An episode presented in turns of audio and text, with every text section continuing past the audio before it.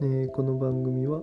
僕の声を僕の子供たちに向けて残すというような趣旨でやっています。えー、だいたい普段学んだことだったり、え考えてることだったり、まあ、思いつきでいろいろ喋るかもしれないですけど基本的には子どもたちに向けて、え伝えたいなと思ったこととか、うん、自分の考えをメモすると同時に子どもたちに向けて、え声を送ろうというところで、えー、時々